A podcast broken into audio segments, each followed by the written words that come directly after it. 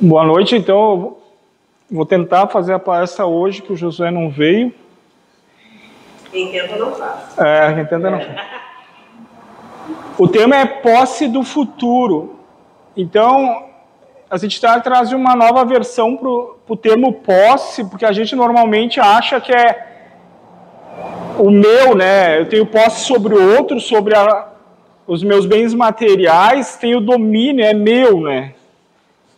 Mas posse do futuro é querer determinar o futuro. Então, eu, boa parte da minha existência foi assim, ainda sou, mas um pouco menos.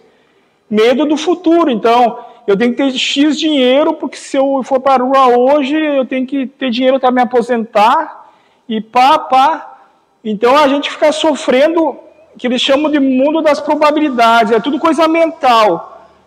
Eles fizeram várias enquetes com a gente, tudo que a gente imaginava quando era jovem não, não aconteceu ou foi diferente. Então, é uma, é uma possibilidade de sofrimento porque tu foge do agora e fica vivendo no futuro, né?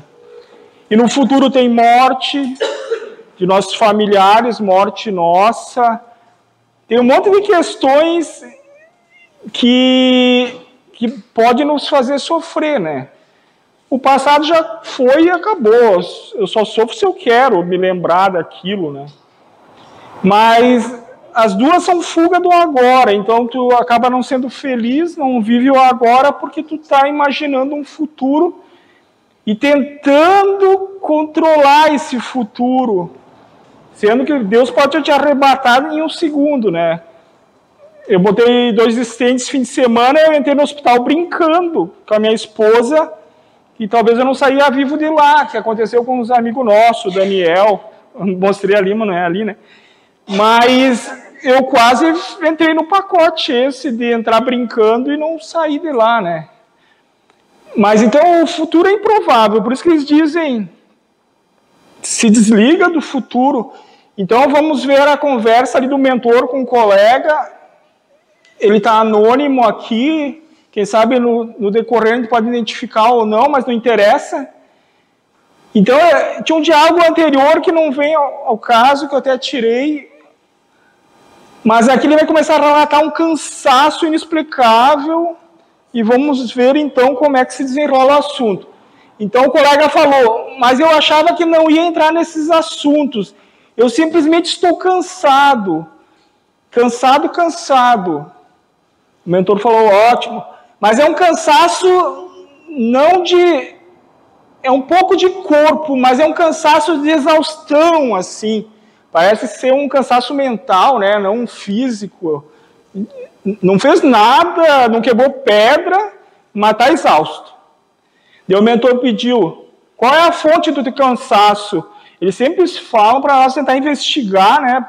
Por que está sofrendo? né, que normalmente ele não faz, a gente só se lamenta e continua sofrendo.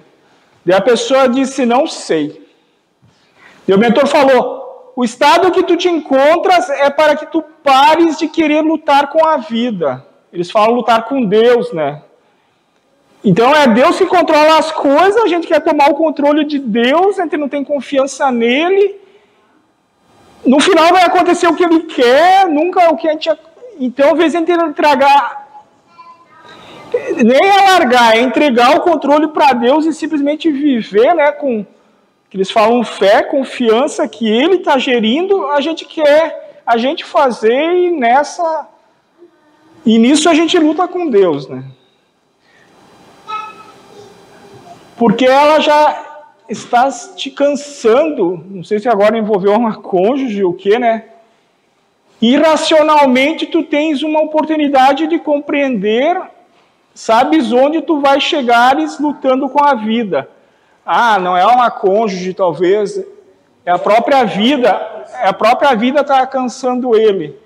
Então, de tanto ele lutar com Deus, ele não vai fazer que nem o Rock Malbora lá, que no final ele vai dar um, um nocautear Deus, né? Ele vai apanhar.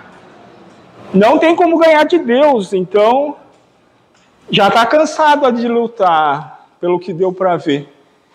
há um esgotamento total.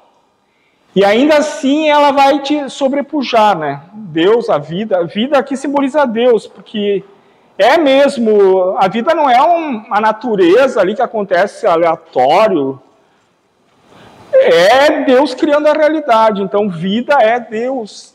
Na maior parte dos textos, aí, vida é Deus. Então, a nossa proposta é que tu, compreendendo isso, opte por não lutar. E como se chama essa não luta? Esse processo de não lutar com a vida? Suprimir a posse. A posse no sentido de querer determinar o desfecho das coisas. Então é entregar o comando de volta a Deus. Que o desfecho seja o que Deus quiser e não o que eu quiser, né? Suprimir o desejo de estabelecer o futuro de como as coisas têm que ser. Suprimir as demandas. Suprimir a vontade de agradar. Não tem sido esse o trabalho contigo? Acho que além de tudo o cara queria agradar os outros. Ele diz que eterno frustrado, porque pelos mesmos motivos uns vão te adorar e outros vão te detestar. Então, como é que vai fazer, né? Como é que vai fazer para agradar todo mundo? Não agrada, né? Isto talvez seja correlacionando com a teimosia, sendo que as mais, os mais teimosos, via de regra, são mais egoístas. Naquela parte, naquela época, se falava um pouco da relação da teimosia com o egoísmo, né? Vai ser como eu quero, vai ser do meu jeito. Então Deus gere tudo priorizando o todo, o coletivo. E daí tem um ali que não quer que seja assim, seja como ele quer. Que Deus dê atenção só para ele ou entregue o controle da vida dele para ele. Mas se ele fizer o que ele quer, como é que vai repercutir isso no, no todo, né? A interdependência Daí outro também vai querer ter controle da própria vida, daí cada um ia fazer o que quer. Daí, como é que um dono da empresa vai gerir uma empresa e sair produto que tem que sair, se cada um quer fazer o que quer, um não vai ir, um vai produzir tal coisa, não tem como cada um fazer o que quer, né? Não tem. Mas para conseguir suprimir, há de se ter fé. O que significa fé? Fé não é vontade forte. Eu vou ganhar na Mega Sena, não sei o que, aquele desejo intenso. Fé significa entregar com fé a Deus, como se entregasse a Deus as armas que lutava contra ele. Então eu vou me render a Deus. As armas, a espada, eles falam de caminho da espada, né? Esse caminho de luta com Deus, vou entregar a espada a Deus e vou me render, né? E depois de se render a Ele, entregar a Ele por amor, ou então por esperteza, já que não posso vencê-lo, junto-me a Ele, então. Então, se eu não fizer essa entrega por amor, que seja pelo menos por esperteza, né? Vou parar de. Não quero mais apanhar, pronto. O bom, talvez, as duas coisas, né? Amor e esperteza, sei lá. Porque não dá para se abster do que está acontecendo ao redor. A pessoa diz que não consegue desprezar o que está acontecendo ao redor. O que está acontecendo ao redor, acho que perturba ele, né? Pelo que dá para entender aqui. Ainda mais quando tu estás na posição de decisão. Aqui talvez era um dono de empresa ou um líder, né? Daí ele acreditava piamente que era ele que causava as realidades da sua vida. É, o que está entre parênteses é comentário meu, então, se quiser desprezar e tal. Mas aqui ele diz que a responsabilidade é dele ali, né? Aqui que eles dizem, faça a tua função, só não adentre a função, que é o caso do policial que mata o ladrão, que não sei o quê. Ele está exercendo a função dele. Mas é que ele não entre sentimentalmente aquilo e acabe sofrendo junto, né? Então aqui, apesar de ter um cargo de supervisão ou de liderança. Ele não achava que era Deus que, que ia decidir as coisas, que era ele. Essa aí é a ilusão que eles dizem que, que a gente dá força, daí se der certo, a gente se vangloria. Mas se der errado, a gente pode se culpar um monte, porque ele pegou a autoria de Deus, né? Nas coisas. Então, estou fazendo, mas tem alguém atrás fazendo acontecer, né? Aí tu tens que decidir. A pessoa falando, eu tenho que decidir. Meu mentor perfeito. Ele repetiu de novo, tu tens que decidir. Meu mentor disse, então decida. Talvez viu que ele ainda não estava pronto para compreender outras questões. Então decida. Uh, eu sempre sofri em ir ou não ir num lugar, porque às vezes o cônjuge não queria ir. E o mentor disse: decidam, mas só não sofra se ir se não ir, né? Então, tinha que ter um estado equânime, né? Que ambas as decisões tu ia ter um estado sentimental parecido, não se eu decidir por A, vou ficar extremamente feliz, se eu decidir por B, vou ficar triste. Então, ele que decida, ele vai achar que vai decidir, mas o que ele vai decidir é o que, o que Deus quer, né? Daí ele falou a pessoa, só que gera conflito a decisão. Então, eu, dá para entender que ele ia ter que decidir por, por mas ele não estava feliz, ele achava que ia dar uma, uma confusão ali. Daí ele disse, porque não existe decisão certa ou errada. Aqui eles falam que só existe o perfeito, que é aquilo que foi acordado, que Deus quer, que o todo quer, então não podia ser diferente. A gente interpreta como certo e errado, né? Bom e mal, feio e bonito, aquela coisa. Mas eles falam perfeito. O que aconteceu, pode falar do Holocausto, que é a maior aberração para a humanidade, foi perfeito porque eles espíritos passaram por aqui, pediram para passar por aquilo e Deus criou aquela realidade. Então, mas é difícil um pouco, ainda nessa fase nossa, a gente não vê como erro, né? Ótimo. O mentor disse: ótimo, compreendeu o processo, é equânime, não tem como agradar a todos, sempre vai gerar oposição. Então eles falam muito não tem expectativa que vai agradar, porque daí tu põe, tu seta a tua mente a, a guardar um elogio, um reconhecimento. E se vir crítica, tu vai sofrer muito. Então não tem expectativa como o outro vai perceber a coisa. Tu vai ter que decidir. Quem não está contente que vai reclamar com Deus, né? E no final nunca vai ser como tu esperas. Então, aqui naquela questão de posse do futuro, por mais que tu tente adivinhar como vai ser, nunca vai ser tu, como tu esperas.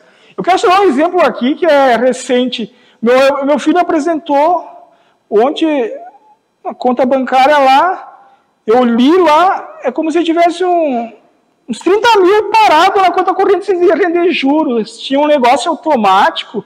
Sabe aquelas poupanças automáticas que rende menos que a poupança, não sei o quê.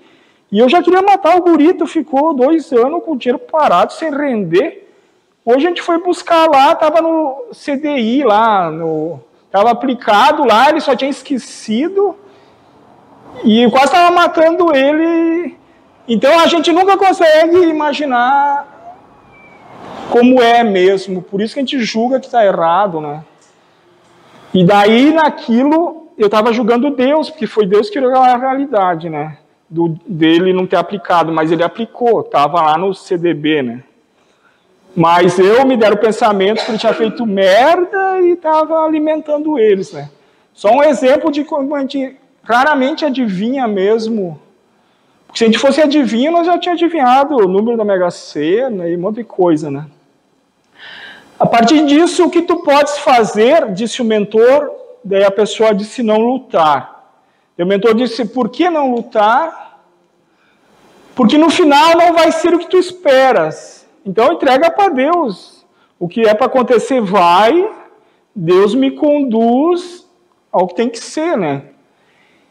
Ele quis dizer para para não lutar por uma coisa se ela nunca vai ser o que tu esperas. Então eu vou lutar por isso, mas eu não sei se vai ser isso. Então vale a pena lutar por essa coisa, né? Então as expectativas servem só para criar frustrações. Seria muito mais fácil se contentar e ficar feliz com o que Deus dá, né? Então, estou feliz com o que Deus me deu hoje, se ele me dá, vou continuar feliz. Se ele não me dá outras coisas, eu vou continuar feliz também, senão a minha felicidade fica dependente de algo ou de alguma situação, né? Então, um provável infeliz, porque vai acontecer diferente do que eu imaginava, né? O ser humano pode achar, pode chamar de pensar pequeno, né? Quando a gente diz, ah, fique feliz com o que tem. Daí tem muita gente falou comodismo, não sei o quê, não sei o quê. Só que eles falam que a mente é insaciável, né? Quando tu atingiu o objetivo que tu queria, ela vai desprezar aquilo e vai botar um outro. E daí o cara vai pro caixão criando metas para si mesmo, né? Então, isso é o papel da mente, né? Nunca está satisfeita. Então, pensar pequeno, ser ignorante. Aí se, se auto-escravizam para conseguir o que o mundo lhes diz que seria o certo. Então, o mundo diz: ó, se conseguir isso aqui, se tiver um casal de filhos, uma chácara, uma caminhonete, uma casa na praia, vai ser feliz. Deus, os caras têm e às vezes não são, né? Aquilo acaba escravizando, que é um monte de tarefa que gera aquilo, quase não tem tempo mais para si, né? O mundo quer vender, né? Então ele vai vender aquilo como felicidade. Né? O mundo raramente fala de Deus, né? então despreza Deus e foca tudo na matéria. Aí, quando chegam na frente dele, de Deus, correm o risco de Deus lhe dizer: Não lhe conheço, acho que tu me confundiste com Mamon, né? Mamon aqui simbolizando o mundo, né? Volte para aquele que tu devotas tanto, tu é devoto tanto, né? Então eu acho muito lindo um campo florido, eu acho muito lindo uma cachoeira cristalina. Eu tô me ligando por afinidade ao mundo, né?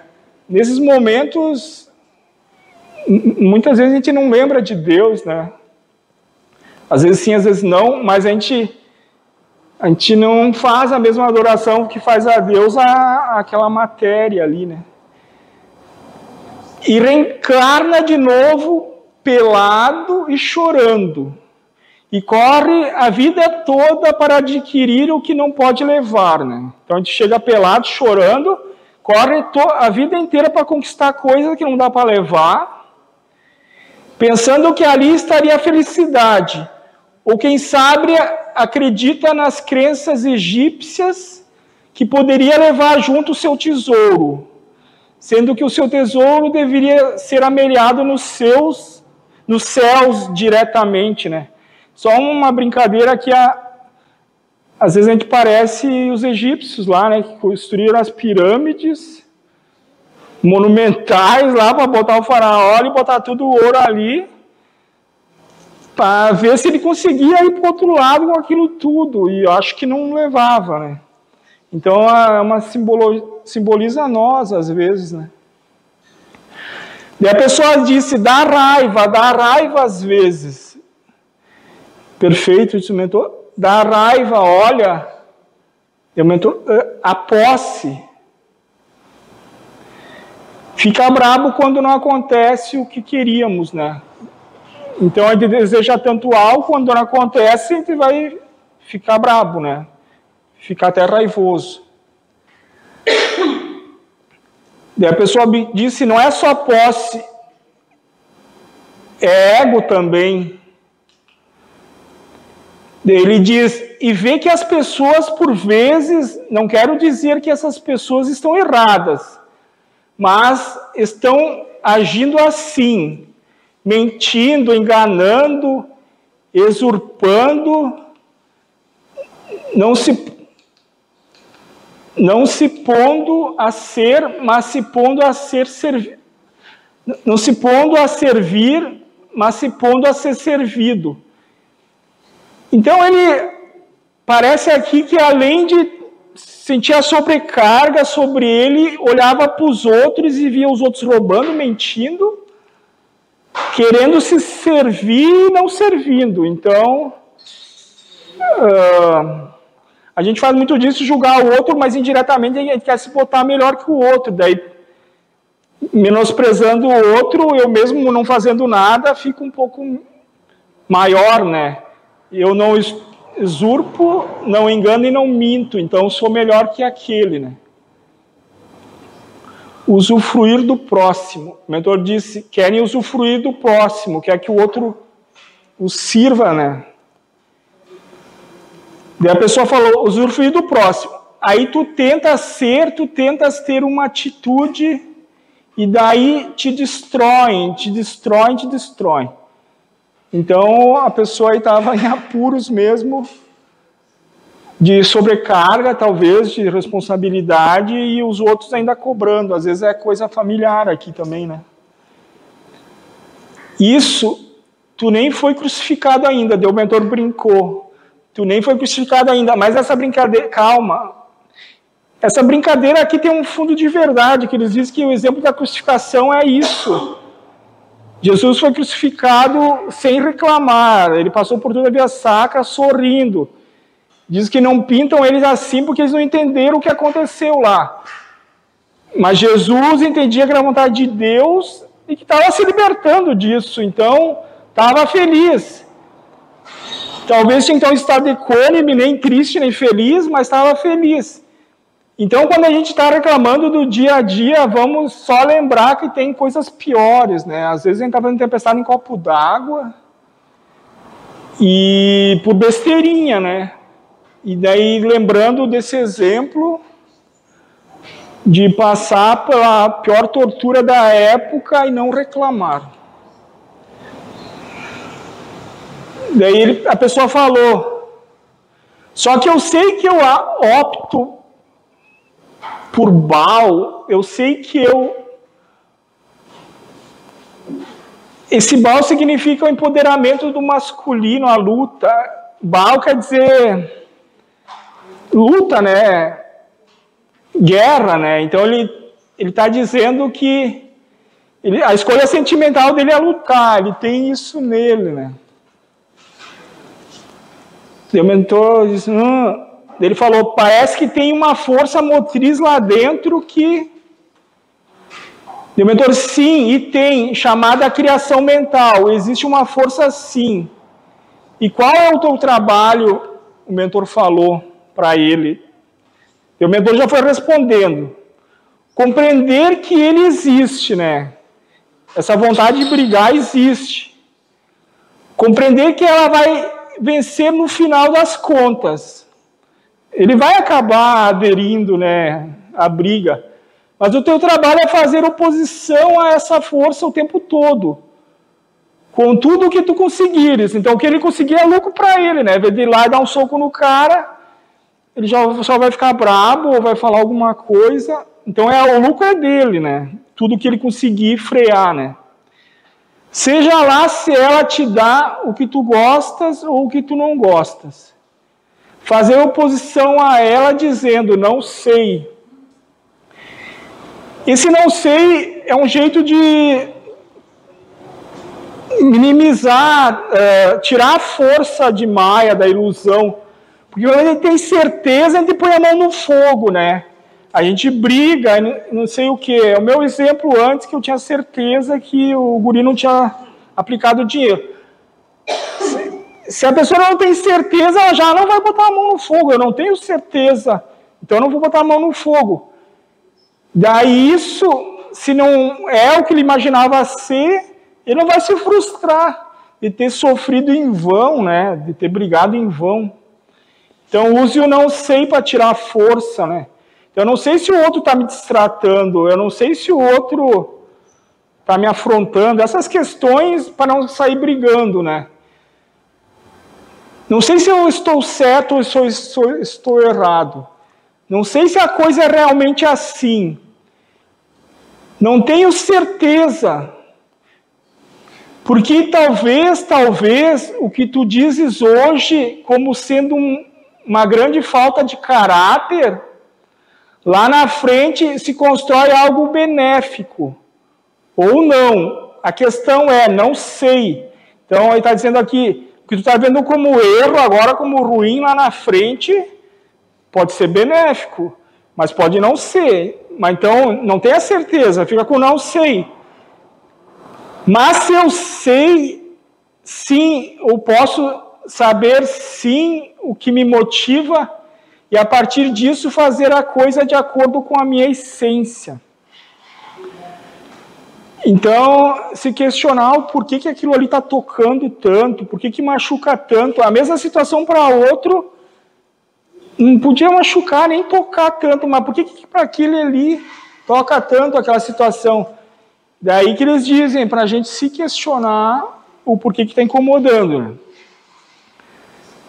E a pessoa falou, só que essa palavra motiva é uma palavra meio neufrágica, assim.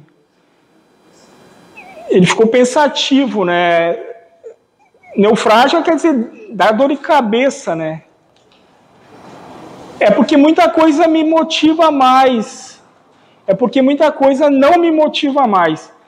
Aqui eu acho que era do Felipe lá, ele tinha acho, uma sociedade, não sei se com, com os pais, ele, ele era advogado, e daí, não sei se era com os pais, mas talvez misturava um pouco a, a família com o trabalho, né?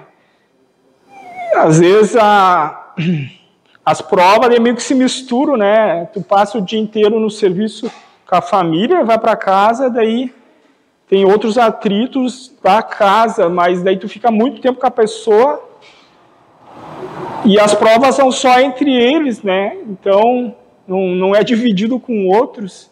Não tenho certeza se é do Felipe, né? Mas parece ser porque é bem cumprido isso aqui. Qualquer coisa a gente para lá pela metade. Tanto que eu estou querendo me desvencilhar. Ele queria se afastar da sociedade. Tem certos compromissos que eu assumi, eu estou querendo cortar um a um.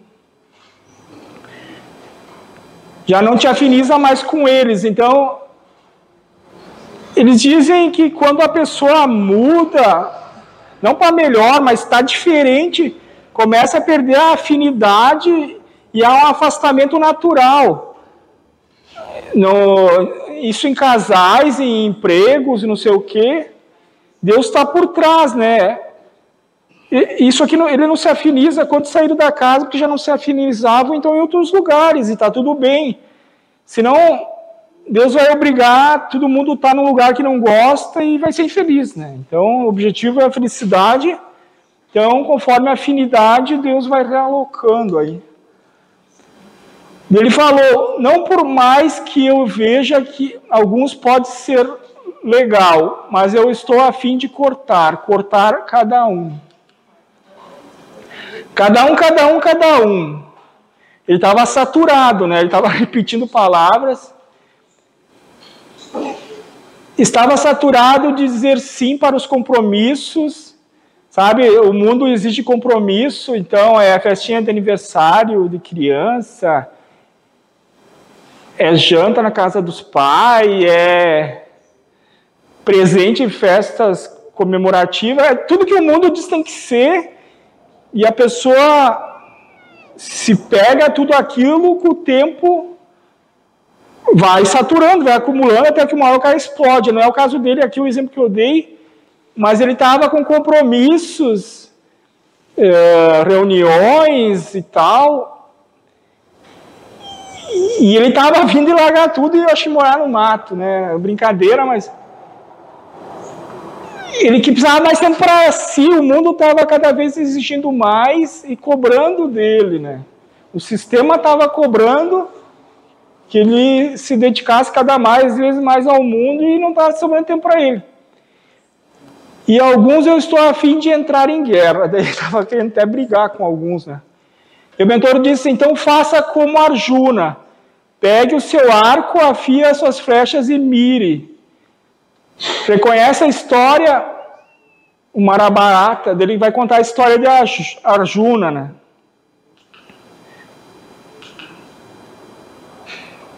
Tá aqui. Isso aqui é só. Então ele vai contar a história de Arjuna, isso aqui é de um livro indiano, né? Arjuna, grande guerreiro de seu império, príncipe herdeiro na morte do seu pai, deveria assumir como herdeiro, né? Toda a sua família, conhecidos e amigos, se colocavam do outro lado do campo de batalha, querendo tomar o poder dele. Já estavam brigando por herança, né? Herança de poder lá, financeira também. Então, ele ia ter que lutar com a própria família de sangue. E Arjuna aqui conversando com Krishna, pediu um conselho, o que, que eu faço, né? Vou ter que lutar com a minha própria família, né?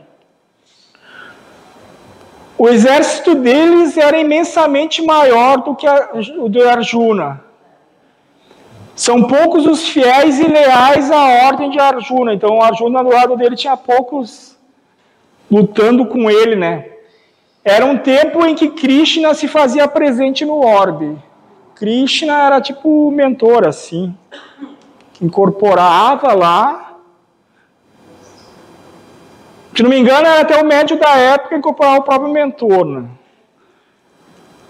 E dava conselhos. E Krishna possuía um exército tão maior que se colocou a favor daqueles contra Juna. Então, Krishna, para que se estabelecesse o equilíbrio das forças, foi lutar a favor de Arjuna. Então Krishna viu que estava desbalanceada a luta, ficou do lado de Arjuna, né? E Arjuna se vendo nessa situação, ele dizia: Como posso eu, Krishna, lutar contra tudo aquilo que eu amo, né? Lutar com a família, né? Aí Krishna lhe disse: Se Deus te colocou aqui Deu a proficiência de ser o melhor arqueiro e guerreiro. Te colocou com cavalos, exército, arco e muitas flechas. Vá para a batalha. Sabendo o custo do sacrifício que ela demanda, vá à batalha. Daí a, o colega nosso falou, mas aí eu sei o outro lado também. O primeiro momento é esse, mas o segundo momento eu sei que se eu entrar em guerra, ia ter represárias, né? Ia ter alguma coisa, ia, ia acontecer alguma coisa se ele entrasse em guerra com esses sócios dele aí. O mentor disse: Isso, moço, é só até desencarnar. O pessoal riu. Então, acho que aqui eles falaram da batalha mental, que a cada pensamento a gente tem que fazer, né? Para escolher não sofrer e ser feliz. Eles falam que é uma batalha mental que vai até o desencarne. Muitas vezes a gente desencarna, se mantém com esse ego e continua essa batalha mental até que se desliga totalmente do ego, né? E talvez quando desencarnar, todos ainda se encontrem lá, olhem e digam: Olha como a gente fez bonitinho.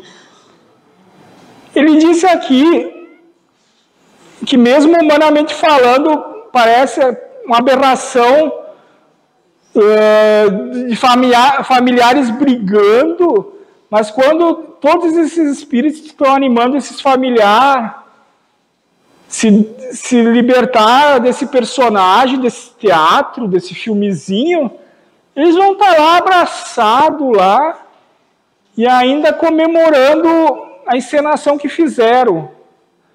Que não levamos como realidade o que acontece aqui, né?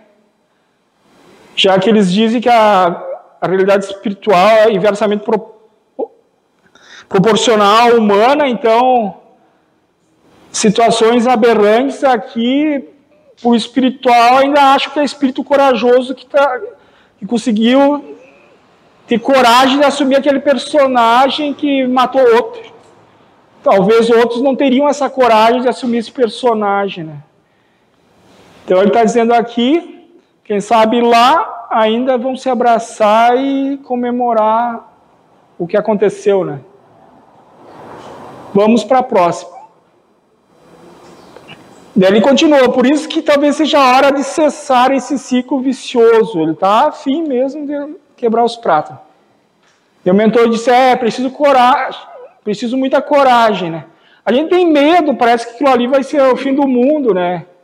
Mas depois que acontece, ainda a mente vai dizer: Ah, foi a melhor coisa que me aconteceu, eu devia ter feito antes. A mente sempre vai querer se vangloriar, né?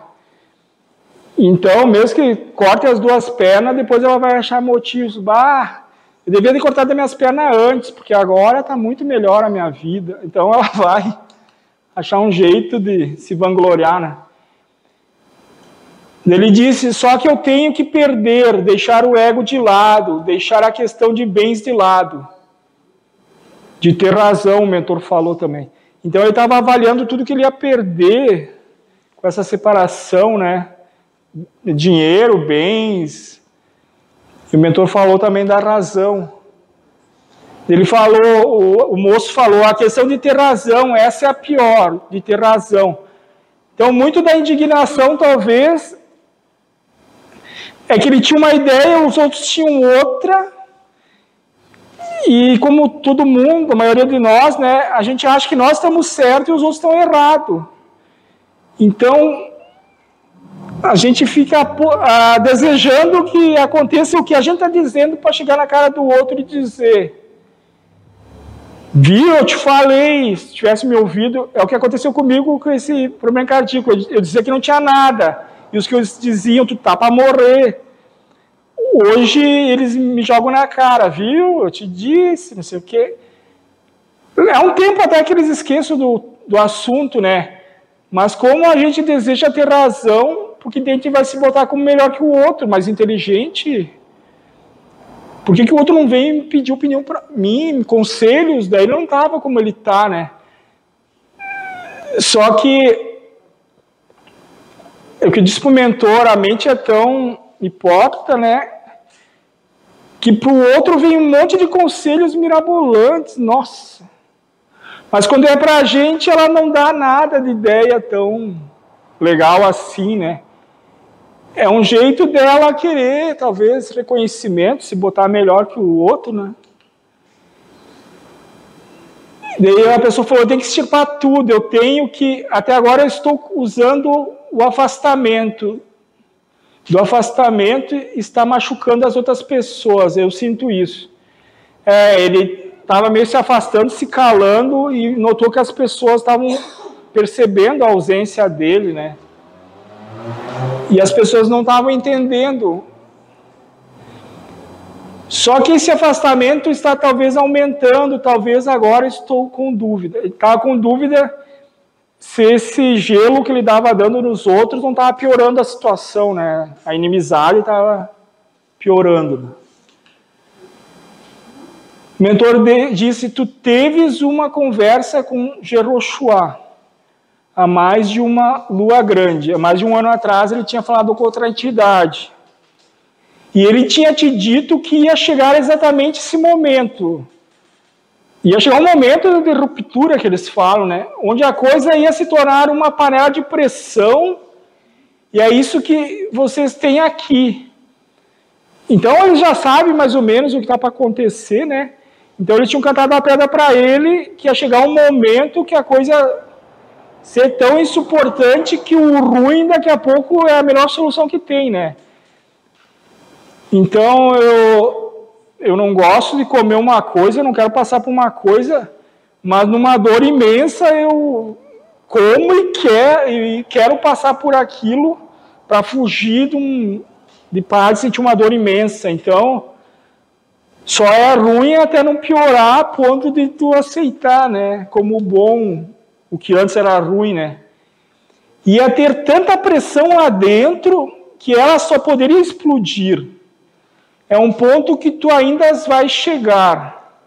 Então ele está chegando a essa explosão aí. Mas tu já sentes que esse ponto existe de verdade hoje. Não existe caminho certo. De acordo com a escolha, tem infinitas possibilidades. Isso aqui o mentor falou, ele fala de escolhas sentimentais, então só um comentário breve. Antes de encarnar, a gente montou vários caminhos que vão chegar tudo no mesmo ponto. Uns caminhos mais suaves e uns mais pesados, assim. E conforme a nossa escolha sentimental, né, de sofrer, ser infeliz, essas coisas, a gente vai ter que vai trilhar caminhos mais penosos, porque suave, né, com aquela dor suave, não resolveu. A gente vai ter que ter caminhos mais penosos para a gente eh, buscar se trabalhar, né? Ver essas questões que nos fazem sofrer. Em suma é isso, a gente busca a felicidade, daí tem que descobrir o que nos faz sofrer e trabalhar em nós mesmos para que pare de sofrer, não eliminar o que nos faz sofrer. Porque eles dizem que o universo é imensamente caótico e, e, e de seres. Deus é criativo, né? Tem seres totalmente diferentes que a nós, fazendo coisas que a gente é uma aberração. A gente contato com eles a gente sofre, porque a gente diz não, tu não pode ser assim, para de ser assim. Então, hoje, com um cônjuge, um colega, a gente já faz isso, que ele é parecido com nós, ele tem os membros parecidos, fala a nossa língua. Imagina se a gente ser solto nesse universo, se a gente não consegue chegar no outro e deixar ele ser como ele é, né, e que ele se entenda com Deus. Então, a gente não está pronto a ser livre, que nem eles falam. A gente tem que ficar nessas realidades onde o outro não é muito diferente. Então, sobre a, a encarnação aí, então, não existe caminho certo de acordo com nossas escolhas sentimentais, né? Existem infinitas possibilidades. Porque Deus não é sático, né? Ele não vai ficar fazendo a gente sofrer em vão. Se a gente já. Até o desencarne eles falam isso, que não é temporal, não está programado viver 73 anos, está programado a desencarnar quando conseguir trabalhar o que veio trabalhar. Se ele conseguir isso aos 8 anos de idade, acontece qualquer coisinha e morre, né? Então a longevidade aqui, então é talvez aquele que ainda não se resolveu, né? Não que seja uma regra, né? O mentor diz que Deus cria a realidade conforme cada pensamento ou sentimento nosso, né? Fala muito que reclamar faz com que a situação se repita, está clamando a Deus para que aconteça de novo, porque ainda sofre com ela, né? Parou de sofrer com a situação, parou de reclamar com ela, não há mais motivo para Deus ficar criando aquilo, né? Agora tu pode escolher se subjugar a eles. Quanto tempo tu ias aguentar isso ainda? Então ele pode ainda aceitar ficar embaixo da saia dos pais lá, ou saltar do ninho, né, e uh, voar, né, montar o ninho dele. É praticamente ele, naquela época, acho que ele era solteiro, não tinha filho, então é aquele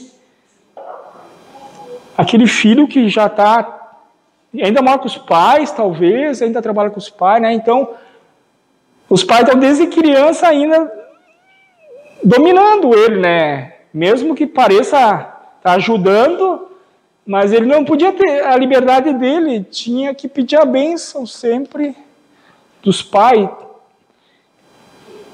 Não tenho 100% absoluta certeza da história da vida dele, só estou imaginando aqui, qualquer coisa estiver errado, ele tivesse sentido isso, que me puxa a orelha, mas é só um exemplo, né? Então, de qualquer lado, vamos em bom som, seja quais forem as tuas escolhas, a balança sempre vai estar equilibrada, em equilíbrio, porque não vai ter melhor ou pior. É do jeito que é, né? Então, não é os pais dele que eram ruins e ele era melhor e vice-versa. É todo mundo igual, só que parece que ali já o universo já estava dizendo, se desmembra, né? A maioria das casas espíritas, a história dela é mais ou menos assim, para nós também foi. Tá tudo bem, até começa a dar umas, umas tretas lá que eles falam, né? E daí os, os descontentes pegam, saem, montam um novo grupo, montam uma outra casa. Se não estavam todo mundo ainda no mesmo lugar, né? Então, humanamente falando, parece que está errado, que não devia ser. Nos bastidores, Deus está fazendo acontecer para que pulverize né, a, as coisas. Né? O mentor falou, e no final, o que querem te mostrar é que de um jeito ou de outro há sacrifício.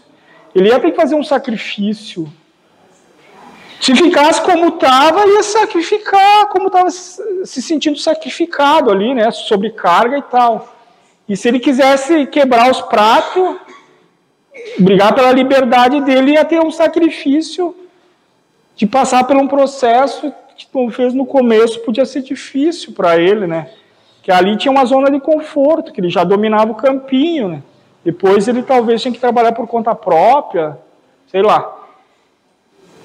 É exatamente a mesma quantidade que deve ser mantida de sacrifício. Ele ia ter que fazer uma escolha. Ele falou: de todo jeito eu tenho que passar pelo que eu tenho que passar, pelo amor ou pela dor, né? Aqui eles falam que a gente vai ter que passar pelo que tem que passar, mas a gente pode passar com amor que tem a percepção mais suave do que acontece, ou indignado, reclamando que é pela dor, daí a mente vai potencializar a coisa. A mente vai fazer uma tempestade em copo d'água, vai fazer aparecer aquilo, pior coisa que tem, e o cara vai sofrer, né? Mas aí sofrer vai ser a minha, minha questão, então. É, o mentor falou, a escolha dele vai ser sofrer ou não. Escolha eu vou ter que escolher. É que é, é fácil falar sempre aqui, mas lá fora, então aqui dentro é teoria, né? É fácil falar, não faça isso, não faça aquilo. Mas lá fora, onde o bicho pega, né? Na prática, a teoria é outra. Né? Então eles dizem muito que nós somos pegos de surpresa para que a nossa mente não dissimule a coisa, sabe? Então alguém vai pisar no teu pé para ver se tu se transforma no incrível Hulk, sem que tu pensa, não, eu não posso ficar brabo, vai ser de sopetão. Porque se te avisarem, ó, daqui a pouco alguém vai pisar no teu pé, tu vai se preparar com tudo que tu aprendeu. Não, eu não vou me irritar. Eu não vou isso, eu não sou aquilo. Então lá fora tu vai ser pego de surpresa, né? Na hora da prática, a teoria não é lembrada. É como se fosse uma prova de, de escola, né? As provas relâmpago, né? É comentário meu. Na teoria é muito mais fácil, o papel aceita tudo, né? Magnífico. Na prática é complicado. Então eu faço muito disso e muita gente fala de amor e não sei o quê, não faça isso, faça aquilo. Daí ele diz que se um, um assassino matasse o filho dele, tudo que ele escreveu lá, pouco ele botaria em prática, porque ele ama só o que é bonitinho, o que lhe agrada. O que ele acha, o que ele desagrada, ele não ama, né? Então não é amor, é. Eles chamam de contentamento, prazeroso, é, suprir as tuas expectativas, dar o que tu gosta, isso aí não é amor. Amor, o Cristo que exemplificou, né? Ele amou os caras que crucificaram ele, ele amou todo o processo, amou Deus, amou então é na, nas coisas ruins que se vê quem ama mesmo, não é quando está tudo bom. Né? Daí a, o mentor falou, é aí que são elas, né, moço? Sempre pegam no contrapé, sempre pegam a nós de surpresa. Mas se não fosse assim, que nem o mentor falou, não, se fosse assim, haveria a real oportunidade de manifestação de amor. Então, se não, não fosse nas coisas ruins, nessas provas do dia a dia, a gente não ia ter a, a oportunidade de manifestar amor, né? E a pessoa falou não. Aí seria tudo mais, aí seria tudo mais faz de conta, né? Então quando tá tudo bonzinho, é um faz de conta.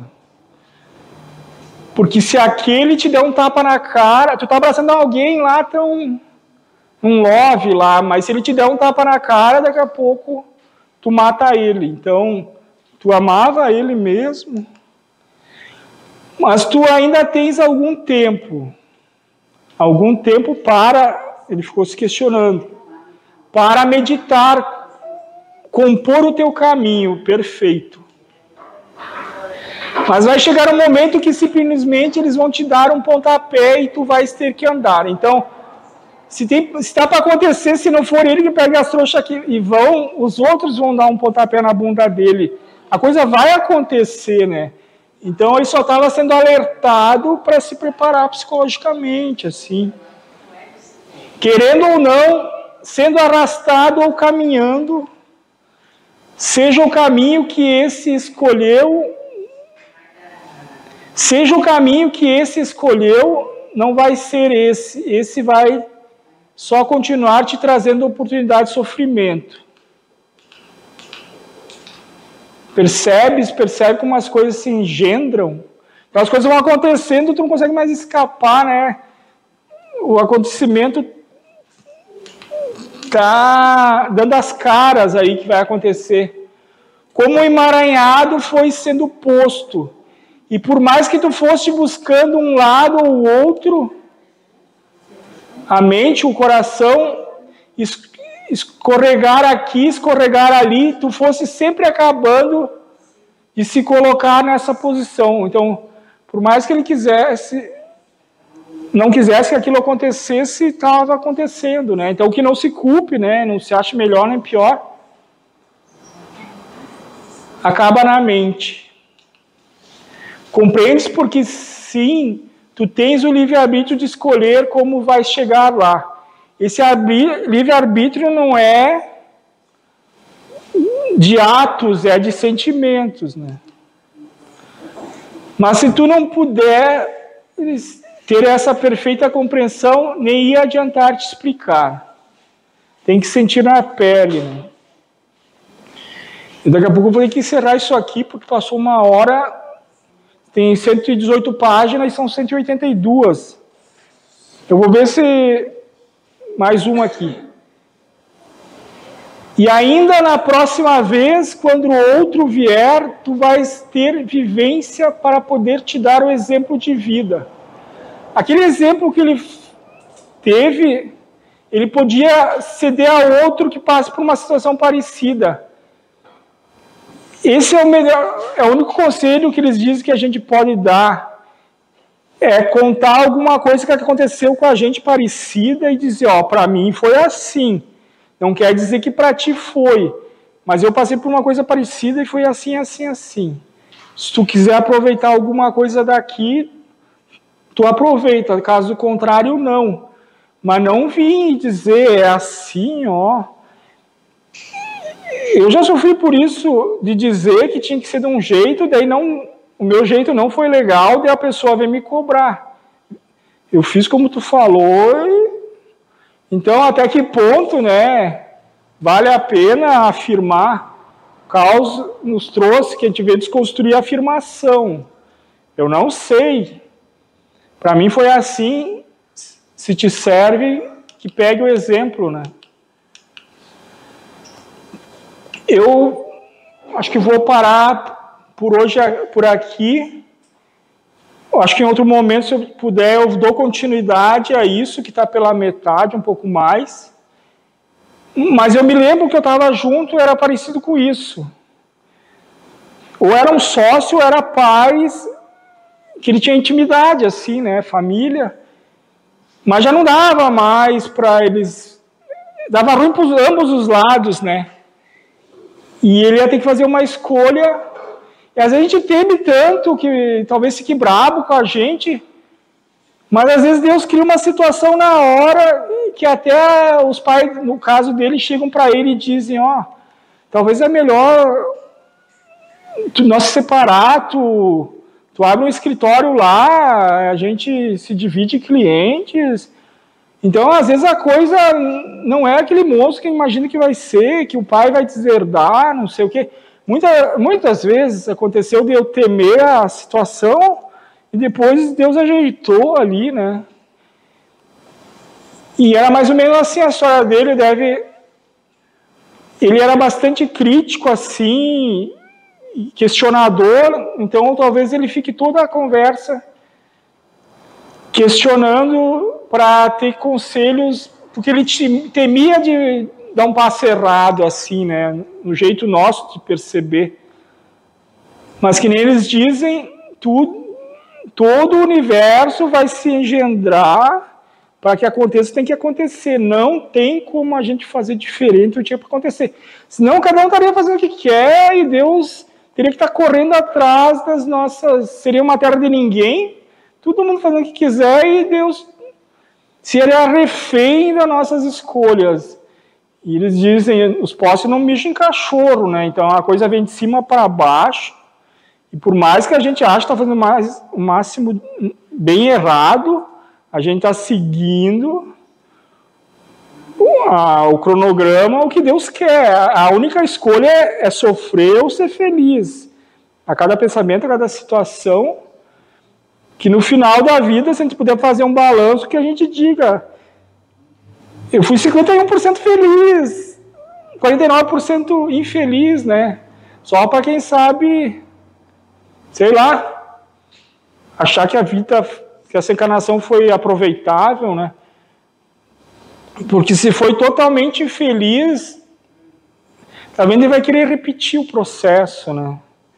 E talvez a gente faz tempo que está nessa de ida e vinda, porque a gente ainda não consegue ser feliz, a gente sofre com o que acontece. Tá? Eu vou encerrar hoje, então. Eu vou começar os trabalhos.